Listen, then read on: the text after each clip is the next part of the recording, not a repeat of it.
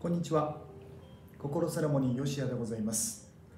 え本日は苦しい状況の中でも日々一生懸命に生きる子どもたちと題しましてお話をさせていただきたいと思います。世界には約65億もの人々が暮らしていて、まあ、その中でも私たちのような豊かな国と言われる日本をはじめとするアメリカやヨーロッパなどの要は先進国と呼ばれる国に暮らす人々は約20%程度であります。残り80%の50億人以上の人々はアジアやアフリカなど貧しい国々である開発途上国に暮らしています、その中でも子どもたちはどんなに苦しい状況であっても、日々前向きに一生懸命に生きています。まあ、本来ですね普通に暮らしていればあまり知ることのない、まあ、同じアジアの国々で暮らす人々が、まあ、あまりの貧しさに苦しんでいるという現実、まあ、これは誰しもが、まあ、認識の範囲内であるとは思いますが改めて今のそのコロナ情勢も踏まえ貧しさで苦しむ現実を伝えることにより、まあ、わずかでもまあ、生きる上での今の自分に置かれている状況と、まあ、今後の何か気づきの一つにつながればという思いで、まあ、お話をさせていただきたいと考えました。開発途上国である、まあ、貧しい国で要は生活をする子どもたちは、ま、夜明けとともに働き、ま、時間にして朝はま5時から、ま、日が落ちるまで約およそ10時間にわたり働くことが当たり前であると、まあ、作業内容は、まあ、一日中要はゴミを拾うことであります、まあ、それに対してもらえるお金は日本円に換算して、え、まあ50円程度となります。そんな中でも、まあ、空腹に耐えながらの作業をゆえに、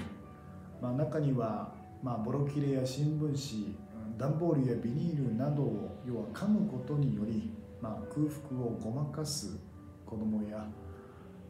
過酷なその、まあ、状況下に身を置くことにより、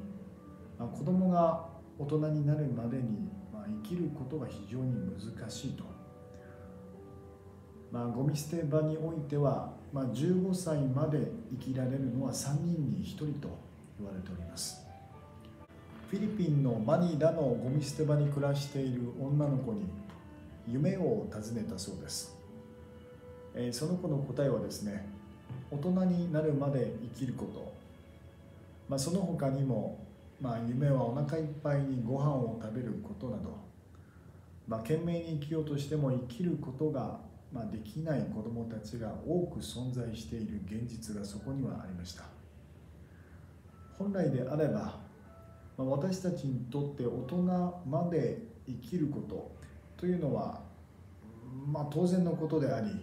子どもたちの口からその当たり前のことが夢であると知った時はまあ何とも言葉に言い表すことのできない思いと同時に、まあ、大人まで生きることが当たり前ではない子どもがいる現実を知りました。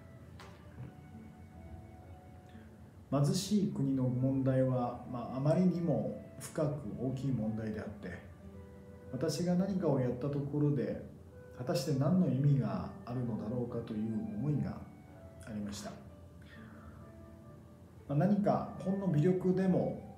まあ、行動することにより、まあ、救える命があるのではという思いでまず私が始めたことというのはですね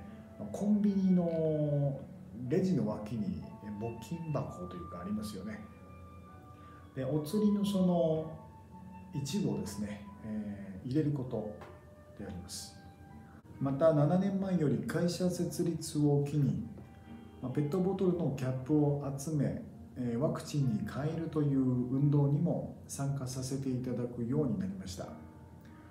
最近ではコロナの影響によりクレジットカードを使用する頻度が増えたことによる、まあ、たまったポイントを利用して寄付に回す取り組みなど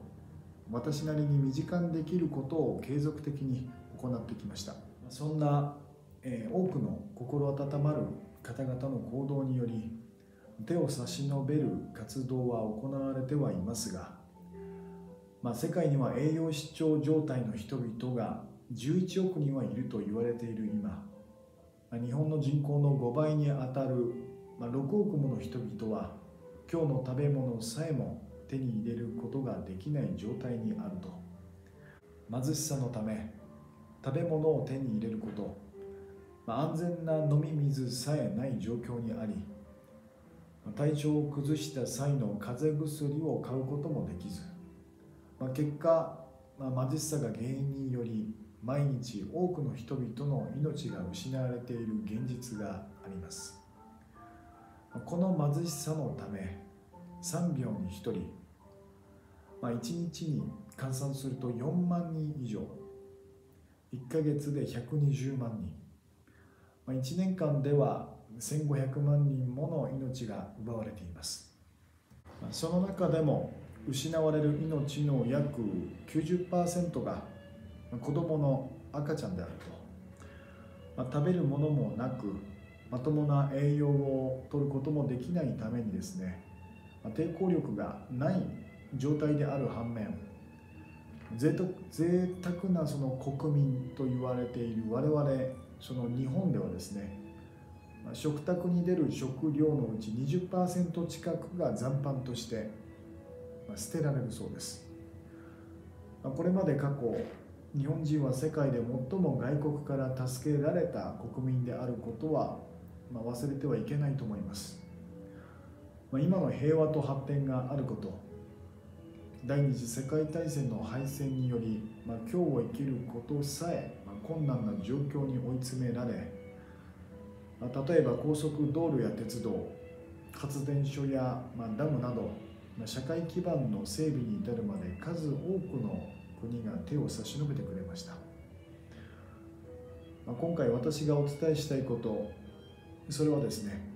ま大人が子どもたちに食べ物の大切さを教えることが重要であるということですね。にも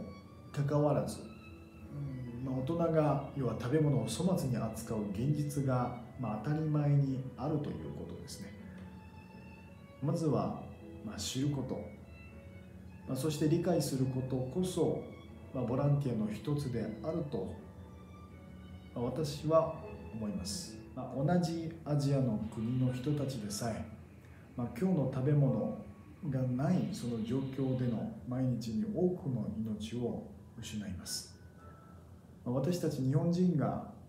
まあ、ゴミ捨て場に暮らしている多くの子どもたちから、まあ、生きることの大切さを学び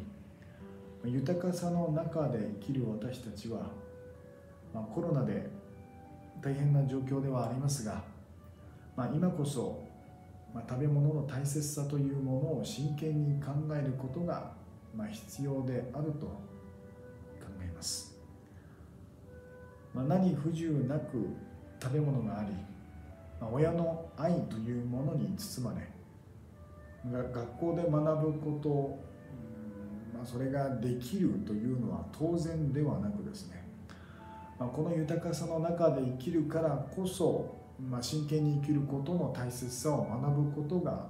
非常に重要でありこれまでお話しさせていただいた貧しい国の子どもたちから多くを学び結果今私たちにできることつまり最も大切なボランティアは自分自身が一生懸命に生きることであると私は感じました。はい。え本日は苦しい状況の中でも日々一生懸命に生きる子どもたちと題しまして簡単ではございますがお話をさせていただきました。長時間ご視聴いただきましてありがとうございました。